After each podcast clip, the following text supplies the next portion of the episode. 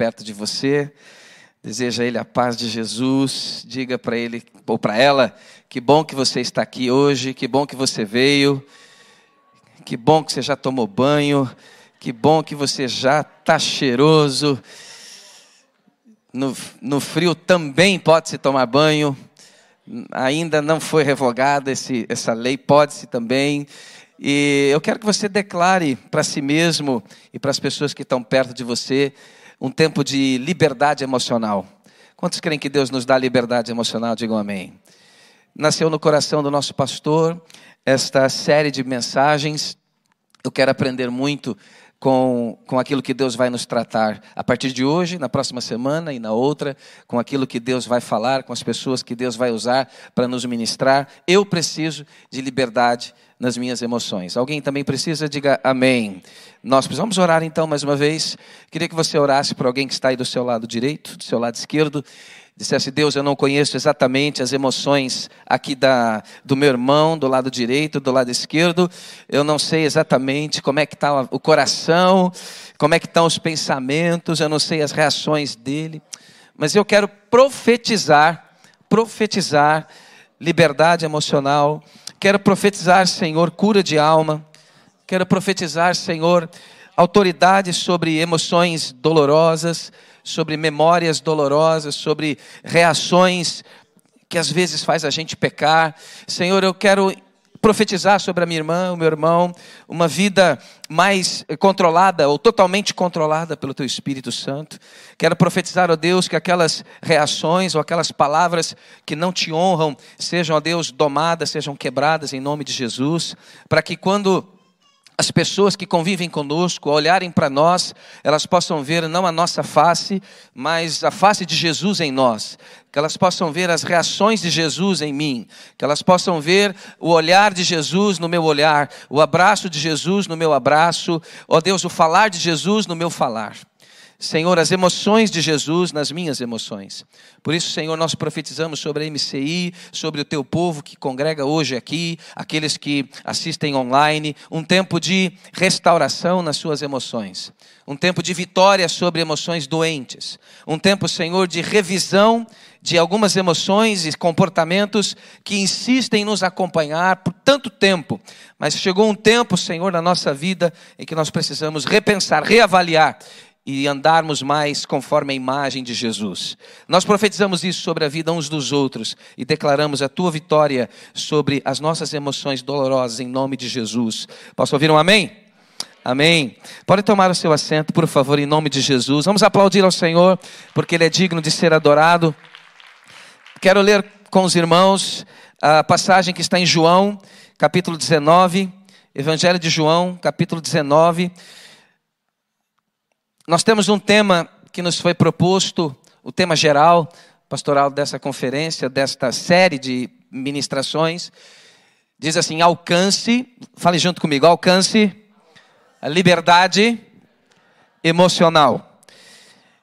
E nesta primeira palavra, Deus me direcionou a falar convosco sobre inteligência emocional. É como então, é, é o subtema, tema geral, alcance e liberdade emocional. O subtema, então, tem a ver com inteligência das emoções. Curiosamente, Deus escolheu uma data especial. Muitos irmãos aqui sabem que a minha filha mais velha está nesse momento em trabalho de parto. Incrível. E de tantas e tantas datas em que poderia nascer, Deus escolheu exatamente hoje. então Deus já sabia que o avô ia ter um compromisso para pregar sobre como dominar as emoções. Qual dia, Espírito Santo? No dia em que o neto vai nascer. Então, enquanto eu vos falo agora, vê, vê que a avó já saiu, alguma notícia tem. Vê que, enquanto eu vos falo agora, Isabela, vocês coloquem aí oração, está desde as sete e meia da manhã no Hospital de Cascais, para ver se o o Lucas quer ter a coragem de vir para esse mundo enfrentar esse mundo, tá bom? Já são 39 semanas e alguns dias, está na hora dele nascer. Liberdade emocional ela só é possível quando as nossas emoções são inteligentes. E eu quero fazer aqui um estudo de caso a partir da crucificação de Jesus. Por isso que eu quero ler João 19. João 19, o verso de número 30. Diz assim: Quando, pois, Jesus tomou o vinagre, disse: Está consumado. Diz assim comigo: Está consumado. E inclinando a cabeça, Jesus rendeu o Espírito. Esse texto fala da crucificação de Jesus. E nesta passagem da crucificação de Jesus, eu aprendo alguns princípios da inteligência emocional. Pastor, o que é inteligência emocional? Talvez, não sei se você já percebeu, mas eu e você temos uma capacidade enorme, não é, Pastor Fábio, de adoecer ou de tomar decisões erradas na nossa vida, com base em emoções erradas. Alguém já experimentou isso na sua vida? Você sabe que uma pessoa emocionalmente doente toma decisões erradas. Sim ou não? Imagina que uma pessoa doente, ela tem reações erradas. Ela tem comportamentos errados. Ela faz escolhas erradas. Então, se as minhas emoções são doentes, eu me torno prisioneiro, por isso que o tema é liberdade emocional. Eu me torno prisioneiro das minhas próprias emoções doentes. Talvez eu aprendi com meu pai, com a minha mãe, com os meus irmãos, com algum chefe, um professor, a ter essas emoções doentes. Eu não sei lidar com elas. E aí a gente passa a vida replicando, imitando pai, imitando a mãe, imitando alguém que foi autoridade sobre nós. E quando a gente vê, nós estamos passando pela vida cheio de emoções doentes, erradas, adoecidas. Por isso que é bom a gente sentar e ouvir com o Espírito Santo a respeito de cura das nossas emoções. Vocês acham isso pertinente? Amém? Então, emoções erradas e doentes aprisionam a nossa alma e aprisionam os nossos sonhos. Emoções doentes aprisionam a minha alma e aprisionam os meus sonhos. Pessoal, vocês sabem que tem gente que destrói família por causa de emoções erradas? Sim ou não? Já viram isso acontecer? Você sabe que tem gente que perde emprego por causa de emoções erradas, falta de inteligência emocional? Você sabe que tem gente que termina relacionamentos, amizades, namoro, amizades de anos até por falta de inteligência emocional? Vocês já viram isso acontecer? Sabia que há pastores que perdem ministérios por falta de inteligência emocional? Não sabe lidar com ira, não sabe lidar com frustração, não sabe lidar com crítica, não sabe lidar com oposição, e aí vai se perdendo. Então, quando eu olho para a cena da crucificação de Jesus, eu quero tirar aqui alguns princípios para a nossa vida a respeito da inteligência emocional. Pastor Daniel lembrou um texto que você deve lembrar todos os dias. Provérbios 4, 23. Que diz assim, não precisa nem projetar se não quiser. Diz assim: sobre tudo o que se deve guardar, guarda o teu coração. Por quê, pastor? Porque dele procedem as fontes da vida. Você pode glorificar a Deus por essa palavra. Vigia, guarda o teu coração. Aqui ele está dizendo assim: cuidado com as emoções que você coloca para dentro de você. Cuidado com as, os pensamentos, os comportamentos que você compulsivamente repete há anos e anos. Então, Provérbios diz isso. E eu quero lembrar, e eu sei que você sabe dessas coisas, que muitas pessoas se afastam de Deus por falta de inteligência emocional. Muitas pessoas se afastam da igreja não é assim, pastor Alto? Por falta de inteligência nas emoções. Muitas pessoas se afastam do ministério, se afastam de gente, se afastam de pessoas por falta de saber lidar com as emoções. Portanto, vocês já perceberam que há, se há uma área que o diabo gosta de nos atacar, adivinha onde é? Nas áreas, na área das emoções. Notaram isso? Ele não quer necessariamente que você duvide de Deus. Não quer necessariamente que você perca a fé. Ele quer, por exemplo, que você desanime com as pessoas. Ele quer, por exemplo, que você tenha raiva no teu coração. Ele quer, por exemplo, que você duvide da sinceridade daqueles irmãos, daquela igreja, daquela confissão de fé. E aí ele vai enfraquecendo o nosso coração, portanto, adoecendo a nossa alma. Por isso que eu preciso de liberdade emocional. E a palavra de Deus diz que se o Filho nos libertar verdadeiramente, nós seremos livres. Há alguém aqui nesta noite que quer ser livre completamente no altar do Senhor? Diga amém. Eu me lembro de uma vez eu estar com a, com a Priscila e ela estava grávida da Isabela, minha filha de hoje, que tem 21 anos, que está a, ter, a dar à luz. Pastor Daniel, nós estávamos num shopping, Priscila grávida, e nós estávamos a jantar num shopping lá em, lá em São Paulo, na minha terra.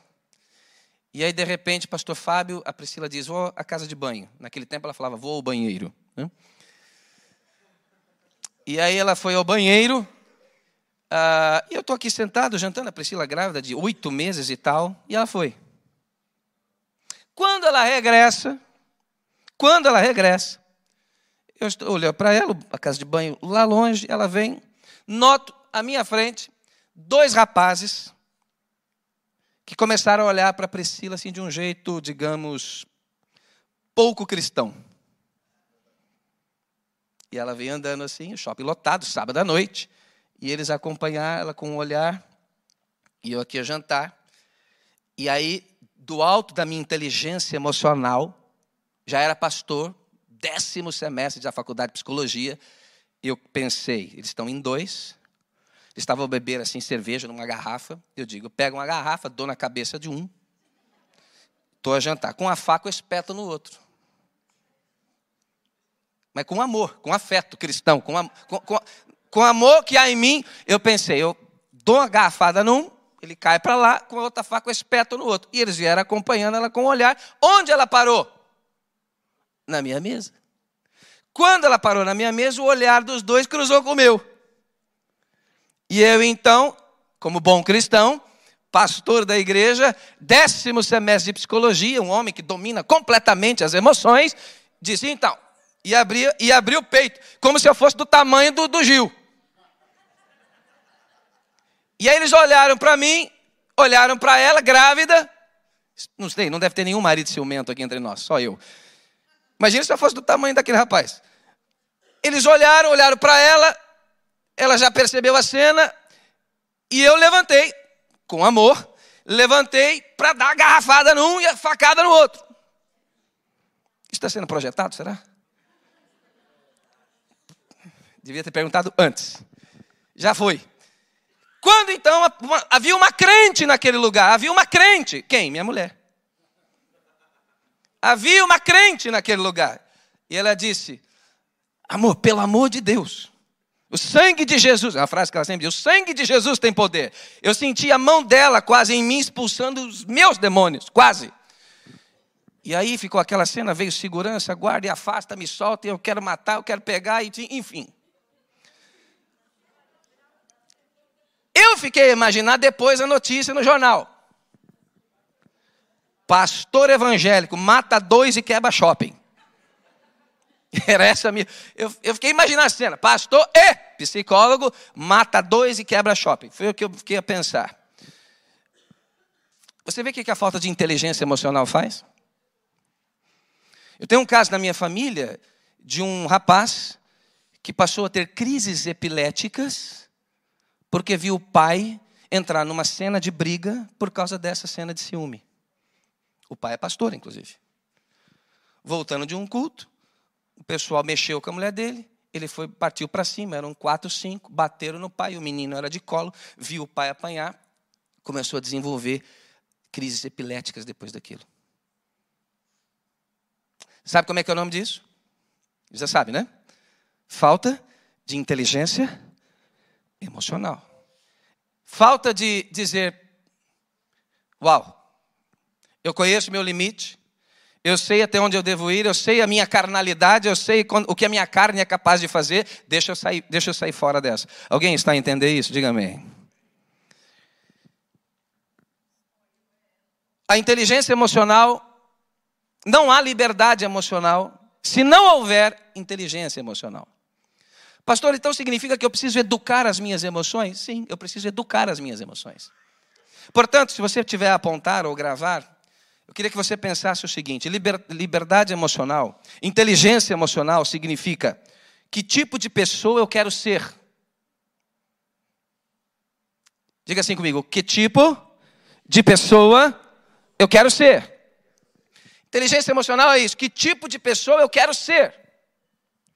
Então nós temos aqui diante de nós algumas escolhas. Então, por exemplo, eu quero ser uma pessoa rancorosa ou eu quero ser uma pessoa perdoadora? É uma escolha, sim ou não? Eu quero ser uma pessoa explosiva, impulsiva, que mata a gente no shopping, ou eu quero ser alguém com espírito manso, sob controle? É uma escolha, sim ou não? A inteligência emocional é uma escolha. Eu quero ser alguém empático, ou quero ser alguém egoísta? É uma escolha. A inteligência emocional é uma escolha. Eu quero ser alguém que faz tudo, que resolve tudo, que põe tudo nas costas e depois cai doente, ou eu quero ser alguém que aprende a valorizar os outros? É uma escolha. Inteligência emocional é uma escolha. Eu quero ser alguém que vê o pior nos outros, ou quero ser alguém que vê o melhor nos outros? É uma escolha. Inteligência emocional significa eu quero continuar a afastar as pessoas de mim, ou eu quero ser alguém que as pessoas têm prazer em aproximar-se de mim. O que é que as pessoas sentem quando elas se aproximam de você? Já parou para pensar? O que é que as pessoas sentem quando elas se aproximam de mim? O que é que um filho sente quando ele se aproxima do pai? O que é que o filho, a filha sente quando ela se aproxima da mãe? Faz sentido isso, pessoal? Alguém está recebendo aí o que Deus quer falar? Essa é uma área que vai mexendo, né? Pastor Daniel. Ela vai, vai, vai, incomodando, ela vai amassando um pouco o nosso coração, porque nos faz pensar naquilo que nós somos na nossa intimidade, com as pessoas que nós amamos. Na cena da crucificação, a primeira lição que eu quero partilhar com vocês, alguém quer receber do Senhor, diga glória a Deus. O que é inteligência emocional? Inteligência emocional, em primeiro lugar, tem a ver com resiliência. Você pode falar comigo essa palavra? Um, dois, três. Re, resiliência. Jesus sabia o tempo inteiro que ele veio para morrer pelos meus pecados, pelos teus pecados. Ele disse isso o ministério inteiro. E todas as vezes em que ele lidava com o capítulo, o tema da ressurreição, ele sabia exatamente qual era o foco do seu ministério. Ele sabia que ele ia sofrer, ele sabia que ele ia ser traído, ele sabia que ele ia ser desfigurado, ele sabia que ele ia ser massacrado. A palavra resiliência tem a ver com, aponta isso, lidar com perdas e frustrações. Alguém aqui gosta de lidar com perdas e frustrações? Se alguém disser que gosta, a gente tem que procurar o hospital psiquiátrico mais próximo e encaminhar, porque é caso de internamento, não é? Ninguém gosta de lidar com perda e frustração. A gente gosta de ganhar coisas, de multiplicar coisas. Você vê que conta demais a gente aprende fácil, conta de menos. De dividir, então, misericórdia. Ninguém quer. Por dois números ainda na chave. Dividir é horrível, mas conta demais é top. Eu gosto. Por quê? Porque ninguém gosta de lidar com perda e com frustração. Ninguém gosta de lidar com coisas que ferem o coração da gente. Jesus, quando ele olha para a cruz, ele está a lidar com, ele está a mostrar para nós as suas emoções inteligentes. Ele diz assim: a minha alma está triste até a morte. Contudo, não seja como eu quero, mas seja como tu queres. Há um cálice a ser bebido. Jesus diz: Eu vou beber esse cálice. Você pode dizer amém por isso? Resiliência é um termo que vem da física, Resiliência tem a ver com o para-choque de um carro que é amassado. E aí a resiliência é desamassar o para-choque voltando ao estado original antes da batida. Isso é resiliência. Quando é que a gente perde, começa a perder a nossa resiliência? Quando a gente começa a perder a guerra para o estresse. É tanta pressão, É tanto estresse, é tanto desgaste, que a gente começa a ficar amassado e não consegue mais desamassar. Já entrou em esgotamento emocional? Já entrou em burnout? Burnout, literalmente, acabou o gás. Principalmente pessoas que cuidam de outras, pastores, psicólogos, médicos, enfermeiros, cuidadores de idosos, mães. Burnout, você não aguenta mais ver gente, não aguenta mais ver pessoas, você não quer mais nem ouvir a voz daquelas pessoas. Já tratei de pastores em burnout. Feliz a semana inteira, quando ia chegando sexta-feira, que lembrava que ia ver o povo, ele já começava a ter ataque de pânico. Tinha que tomar remédio. Porque eu quero que você anote isso, que muita pressão pode gerar opressão, que pode se transformar em depressão. Muita pressão pode gerar opressão, que pode se transformar em depressão. A mãe tem tanta pressão de cuida do filho, vai para o trabalho, cuida do marido, tem que ficar bonita. E aí está doente, não pode ficar doente, cuida do filho, vai para a reunião, volta, vai para o trabalho. É tanta pressão que se ela não souber gerir essa emoção, ela entra num estado de opressão. E isso pode se transformar depois no estado de depressão. Então nós precisamos de estratégias para lidar com essa pressão. Muitas vezes nós, a gente vem para a igreja amassado, pastor. Amassado pela semana, pelas pressões da semana. Mas Jesus Cristo tem uma palavra de libertação nas nossas emoções, em nome de Jesus. Você pode dizer amém? Quando Jesus, a palavra de Deus diz aqui, está consumado, Jesus diz: Eu fui muito amassado, mas eu perseverei até o fim por vocês. Você pode dizer glória a Deus? Fui muito amassado, fui muito ferido. A minha, a minha, a, eu até transpirei sangue por causa de vocês. Os vasos capilares, por causa da ansiedade, explodiram em sangue.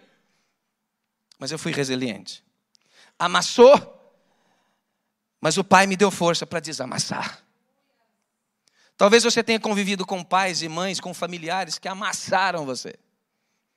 Talvez você conviveu com gente que amassou literalmente encaixotou, despedaçou você.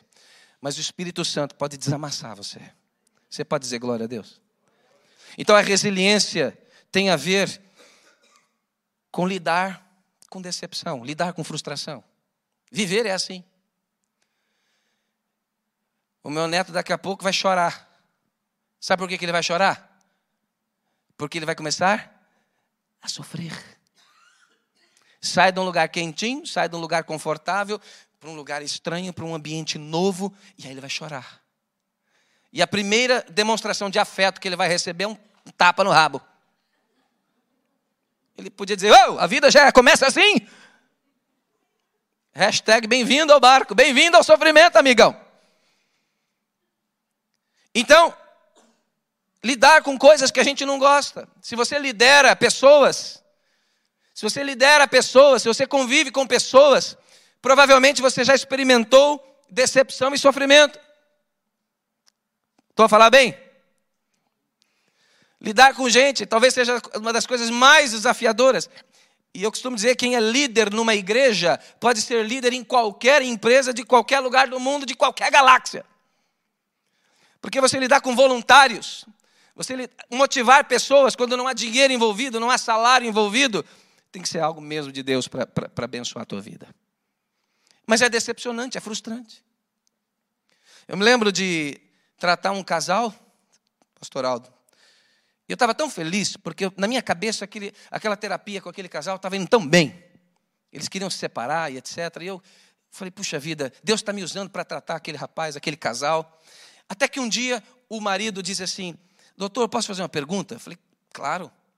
Ele disse assim: será que é pecado eu orar?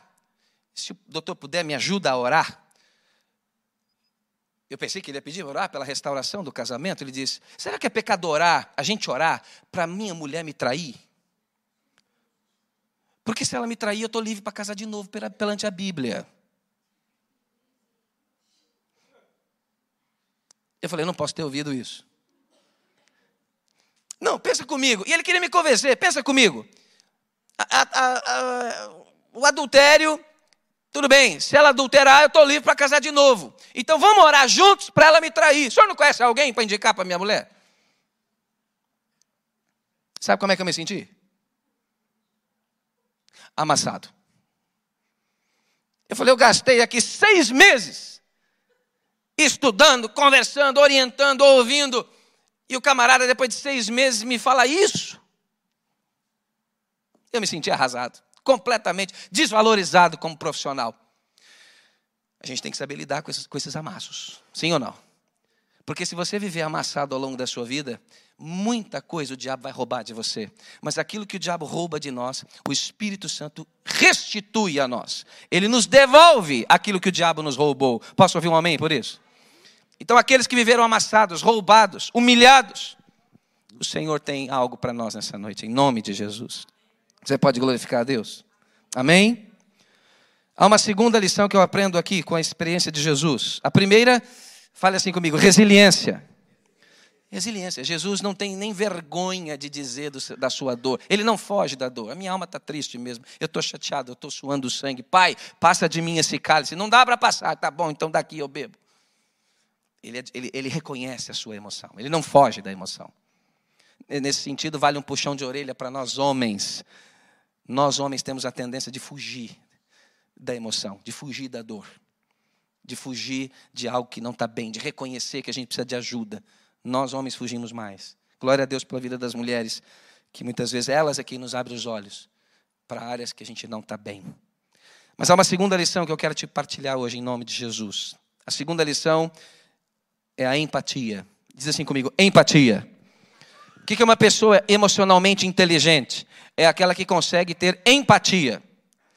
Olha o que, que Jesus fez. Onde é que Jesus está? Na cruz.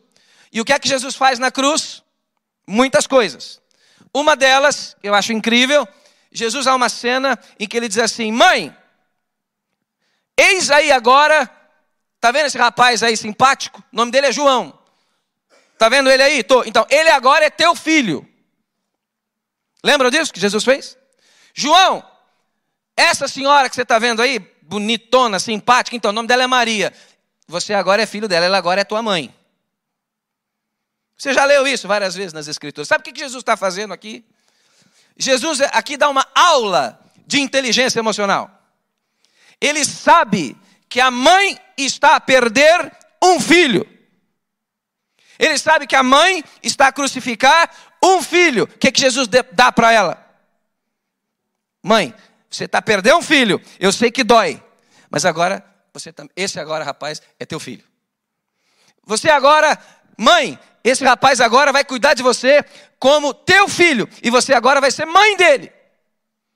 Jesus podia estar na cruz a pensar na sua própria dor, no espinho cravado, nas, nas mãos cravadas, nos pés cravados. Sabe em quem que ele pensa? Ele pensa na saúde emocional da mãe dele. Vocês não acham isso incrível? Jesus pensa na saúde emocional do João. João, cuida da minha mãe, cara. Cuida da minha mãe. Tem que ter muita empatia para pensar na dor dos outros quando você está a sangrar. Sim ou não? Quem é que faz isso? Aquele que é emocionalmente inteligente. Porque a emoção do, dolorosa faz a gente pensar só em nós. A gente acha que a gente é o que mais sofre. É o único que sofre. É a única família. Eu sou o único pai que tem problema com filho. Eu sou o único marido que tem problema com mulher. Eu sou o único que tem problema financeiro. Só eu, eu, eu, eu. Se você quer ser emocionalmente inteligente, alguém aqui quer? Eu preciso, eu tento ser, nem sempre consigo. Mas se eu quero ser emocionalmente inteligente, eu preciso aprender a olhar para a dor dos outros. Mesmo quando a minha dor está quase a me sufocar. Quem entendeu isso, diga glória ao Senhor. Nós precisamos aprender a olhar e sair da umbigolândia. Saia da umbigolândia. Deus nos chama. E aqueles que têm liberdade emocional vão viver assim, em nome de Jesus. Esse é o amor que Jesus espera de nós, sacrificial, amor a agape. Que está a sangrar, Jesus está a sangrar. E ele cuida da saúde emocional, pastor Daniel, da mãe.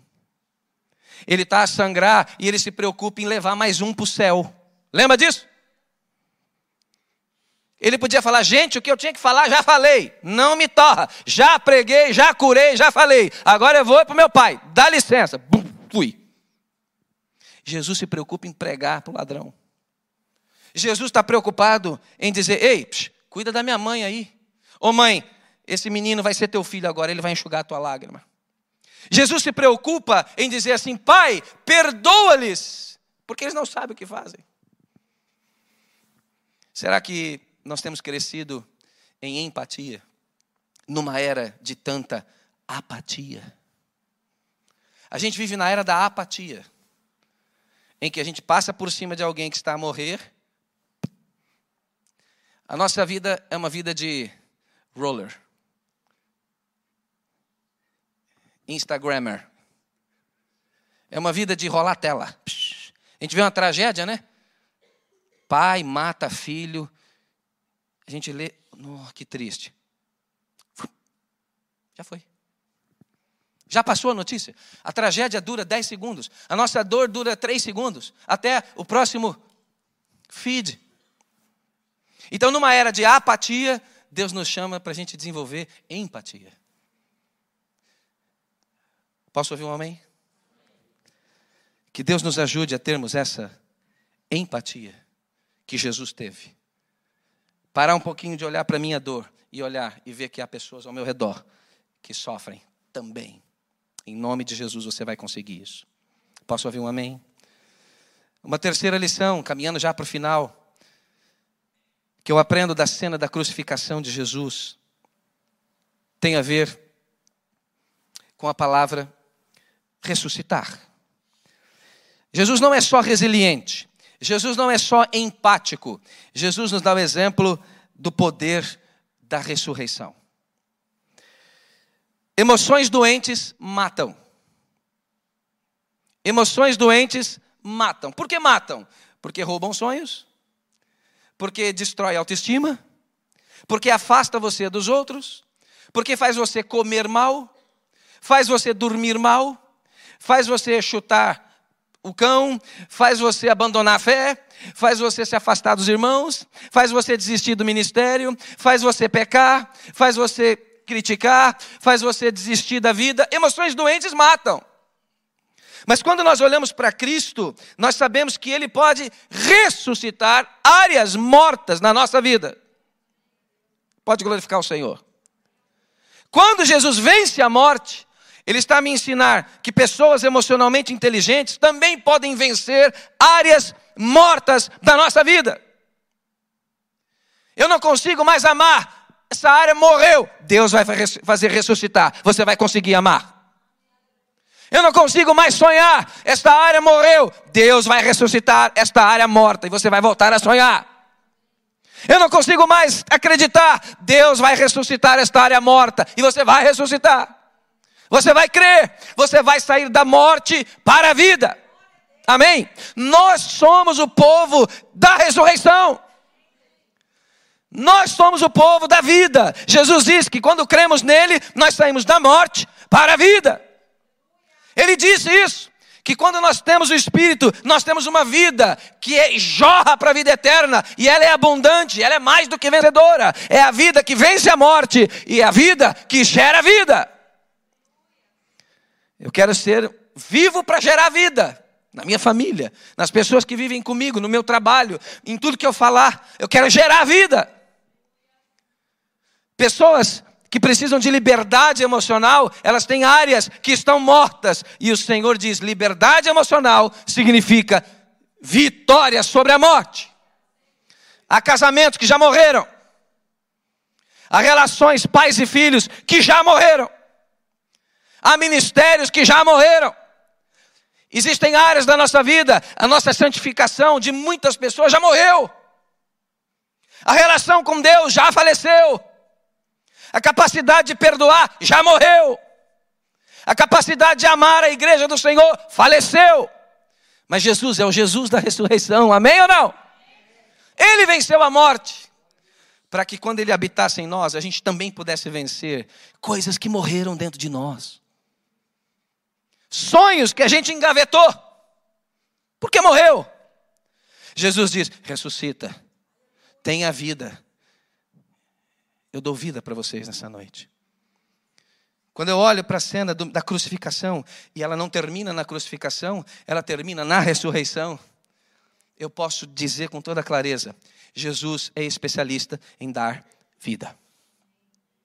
E se eu desse o microfone para cada um de vocês, vocês iam testemunhar de alguma área da sua vida que estava morta, mas que Jesus ressuscitou. Amém ou não? Por que, que você aplica isso, não aplica isso? Também para suas emoções. Conheço pais que não falam com filhos há 15 anos. Conheço casais que não se falam só o necessário há mais de um ano. Quantas pessoas você conhece que desistiu da igreja, desistiu da fé há tantos anos? Estão mortas, estão anestesiadas. Pessoas emocionalmente inteligentes, elas vão clamar e dizer: Senhor, transforma a minha morte em vida. Se há algo morto em mim, Senhor, traz vida para aquilo que já morreu dentro de mim. Você pode glorificar o Senhor por causa disso. Eu preciso da vida do Senhor. Eu tenho que sair. A gente se acostuma com a morte. A gente se acostuma com a mornidão. A gente se acostuma a viver do jeito que a gente sabe viver. Então a gente ora cinco minutos por dia. A gente se acostuma aos cinco minutos. A gente se acostuma a ser aquele cristão que vem à igreja ao domingo. E é assim que a gente vive 30 anos. Então Jesus vai dizer: será que não é preciso reavivar? Será que não é preciso ressuscitar? Será que não é preciso reviver? Eu creio plenamente que cada encontro que nós fazemos, cada culto que nós celebramos, é uma oportunidade para a gente voltar a viver. Porque sem o poder do Senhor, nós estamos irremediavelmente mortos. As nossas raivas, as nossas perturbações, o nosso egoísmo. Pastor Aldo, outro dia eu vi alguém dizendo numa pesquisa, estava assim: o que é que uma visita não pode fazer na tua casa que te irrita muito? A pessoa respondeu: me visitar. já está nesse nível. Não me visita. Pronto, você já não me irrita. Nós precisamos curar. É, é uma isso é uma tragédia. As relações humanas, a pornografia, o adultério, a nossa carnalidade. Deus quer ressuscitar as nossas emoções doentes. E é por isso que Ele criou esse momento para nós orarmos e pensarmos em áreas que morreram dentro de nós. Você aceita esse desafio em nome de Jesus? Eu preciso desesperadamente da vida do Senhor, da vida do Senhor sobre mim. Você faz parte da geração da ressurreição. Nós somos o povo que crê na ressurreição. Nós somos o povo que crê que coisas mortas podem reviver. Ministérios que acabaram podem voltar. Famílias que acabaram podem voltar. Gente que odiava pode amar. Gente que não se santificava pode se santificar. Gente que estava perdido pode encontrar o caminho. Eu creio nessa palavra, você também crê. Eu tenho vida para vocês, assim diz o Senhor. Talvez você entrou aqui nesta noite, talvez um pouco morno ou morto, ou anestesiado. Jesus quer tirar essa anestesia. E talvez você precise sentir alguma dor mas só sente dor quem está vivo. Então, se você sente uma dor, aproveita e diz: Senhor, que áreas na minha vida precisam ressuscitar? Talvez eu precise aprender a perdoar, talvez eu precise aprender a amar, talvez eu precise aprender a melhorar as minhas reações. Por que, que você reage do jeito que você reage? Por que, que toda vez que o teu filho vai falar com você, você reage daquele jeito? Você já parou para pensar? Por que é que aquela situação te faz sentir humilhado? Por que é que você se sente rejeitado do jeito que você se sente? Será que isso não tem uma raiz lá atrás? Por que é que toda vez que alguém fala daquela forma, você se encolhe ou explode e ataca? Por quê? Não é mais a tua mãe, agora é teu filho. Não é mais o teu pai, agora é tua mulher.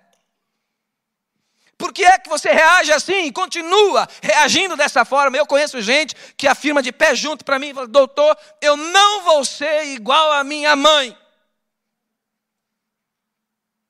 Mas na hora que a chapa ferve, reage como a mãe. Isso tem raízes muito lá profundas, muito lá para trás. Mas o Senhor diz: Eu tenho uma liberdade espiritual e emocional sobre esta igreja nessa noite. Memórias dolorosas, gente que feriu, que nos amassou, que bateu de frente, que destruiu o nosso, o nosso caminhão. Geralmente é gente de perto, é gente que a gente ama, não é, Pastor Aldo? É gente do, que muitas vezes caminha conosco. Mas o Senhor tem graça para nós em nome de Jesus. Eu tenho certeza que esses três, hoje mais duas semanas, Deus vai me ensinar, vai nos ensinar poderosamente áreas que nós precisamos voltar a viver. Vocês creem nisso? Eu queria te convidar a tomar posse dessa palavra. Queria cantar uma canção com o pessoal do louvor, em nome de Jesus. Alguém foi abençoado nessa noite? Diga amém. Eu fui abençoado. Pastor, mas você, para você é mais fácil. Você é pastor, você é psicólogo, você lida com isso diariamente, para você é mais fácil. Não sei se eu te conto agora ou se eu te conto depois. Tem coisas que eu sei que eu não queria saber. Dói mais em mim saber certas coisas. Mas eu queria te convidar, e é uma canção que nós adoramos aqui, que fala que o Senhor Deus, Ele é poderoso. Vocês creem num Deus poderoso?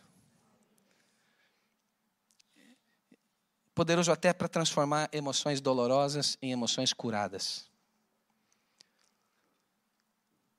Você imagina, Pastor Daniel, que o rapaz que uma vez estava com Jesus, né, Jesus entrou numa aldeia de samaritanos e um dos discípulos, chamado de Boanerges, falou: Jesus, o senhor quer que a gente ore para cair fogo do céu e matar essas pessoas? Isso porque era crente, andava com Jesus. Não era da MCI ainda, mas era crente. Jesus diz: Vocês estão loucos? E não era nem Jesus que ia orar, eles é que iam orar. João, não deixa que eu oro para matar, porque eles são samaritanos, eles não merecem o teu amor. Esse homem que pediu para orar para matar, depois se transformou no apóstolo do amor. Filhinhos, amai-vos uns aos outros. Demorou uns 60 anos para ele falar isso, mas ele falou. O cara que fala, filhinhos, amai-vos uns aos outros, é o cara que pediu, Jesus, deixa eu orar para matar essas pessoas, eu odeio elas. Então, se Jesus trabalhou com João, Jesus também pode trabalhar conosco. Você pode dizer amém? Queria te convidar a ficar em pé em nome de Jesus. Queria que você tomasse posse daquilo que você já é. O que, que você já é? Você já é lavado no sangue do Cordeiro. Você já é resgatado do império das trevas para o reino de Jesus Cristo. Nós temos que tomar posse daquilo que nós somos. Jesus disse que nós somos filhos, nós somos amigos.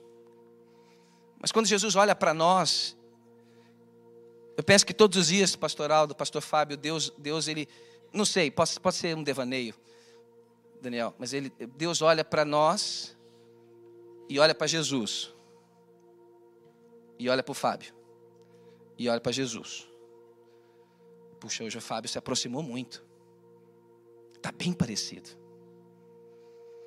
Deus olha para o Gil e olha para Cristo. Cristo como um gabarito, né? Como um, um padrão. Peraí, eu quero que o Gil fique assim, ó. Benção, está indo bem. Só que às vezes Deus olha para nós e diz: se afastou. Está longe. Emoções estão te levando para longe. Eu preciso resgatar, voltar. E é para isso que a gente está reunido aqui nessa noite. Tomar posse daquilo que a gente já é. Você pode falar com Deus por um instante?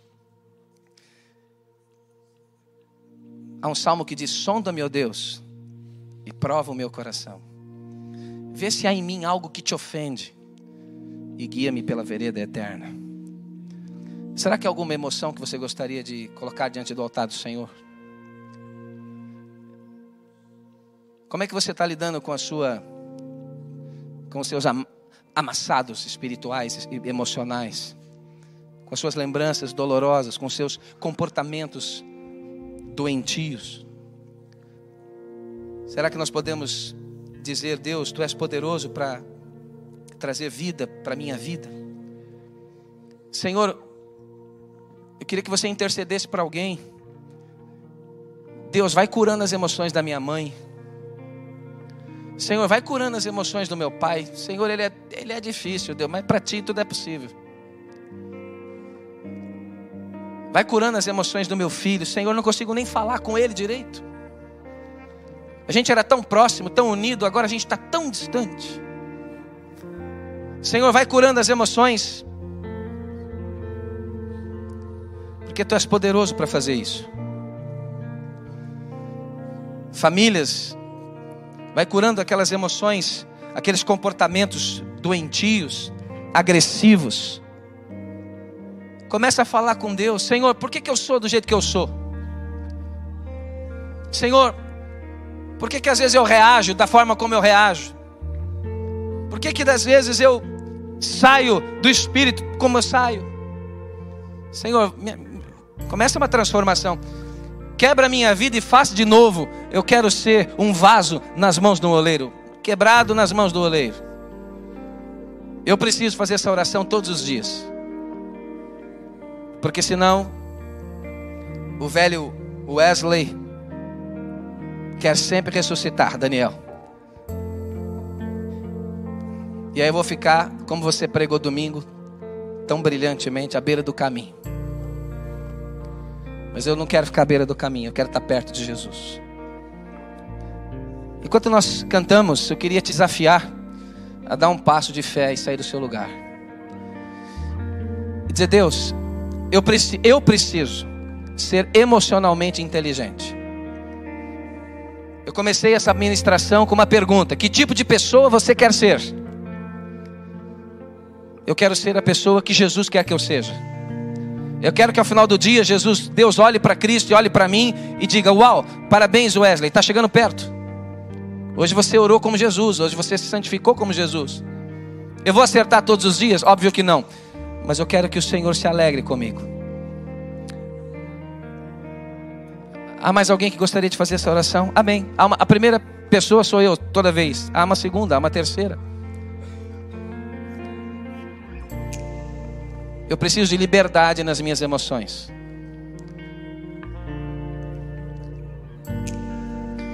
Pastor Daniel, imagine se naquele dia eu tivesse apanhado a faca e desse uma facada no rapaz com certeza, provavelmente eu não estaria hoje aqui ministrando para vocês. Existem coisas que em cinco minutos o diabo usa para roubar todo o nosso futuro. Queria te convidar a entregar ao Senhor os seus impulsos, os meus impulsos, aquela vontade de agredir, aquela vontade de odiar, aquela vontade de fazer com as próprias mãos, sabe como é? Aquela vontade de acelerar o tempo Aí a gente começa a ter doença no corpo, começa a cair o cabelo, começa a doer o estômago, começa a ter insônia, começa a ter que tomar remédio. Aí começa a se deprimir, vem à igreja, não sente nada, afasta-se dos outros. E aí nós vamos nos tornando alvos frágeis, alvos fáceis. Mas nós acabamos de ler de Jesus e a ressurreição, ele pode nos ressuscitar. Áreas que morreram nessa noite. Vamos ter um tempo de oração.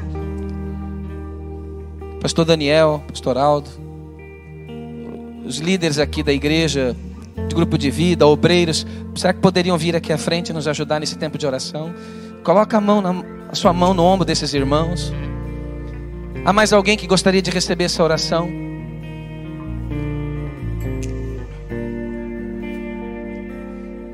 Você pode chorar, você pode falar com Deus. Enquanto nós louvamos, há mais pessoas que precisam vir. Tu que estás, ao que está sentado. Sai do seu lugar, vem aqui orar conosco. Pela vida do seu filho, pela vida da sua mãe.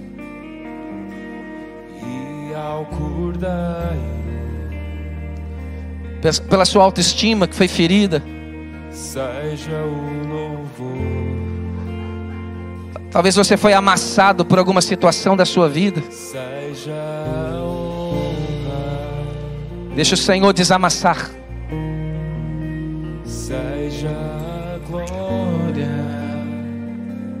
Em nome de Jesus. Nome de Jesus. Pelos séculos dos séculos. pelos séculos dos séculos. Tu és poderoso, Senhor. Poderoso Deus,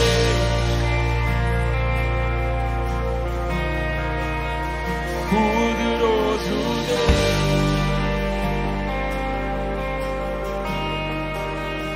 poderoso Deus, A minha alma anseia. Em nome de Jesus. Deus Todo-Poderoso. Vai curando saúde, vai curando emoções, lembranças amargas.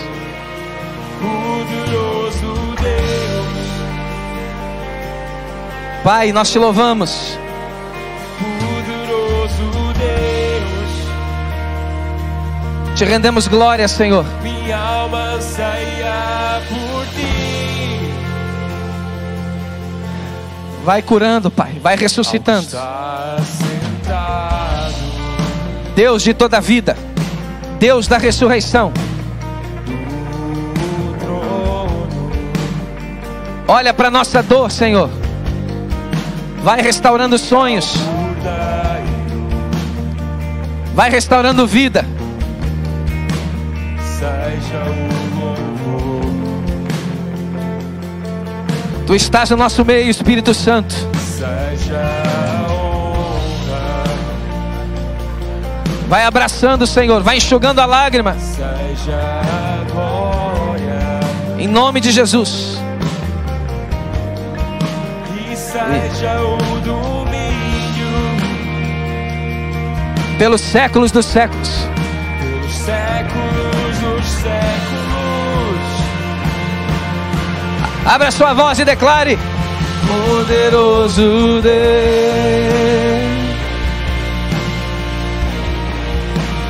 Poderoso Deus, Poderoso Deus,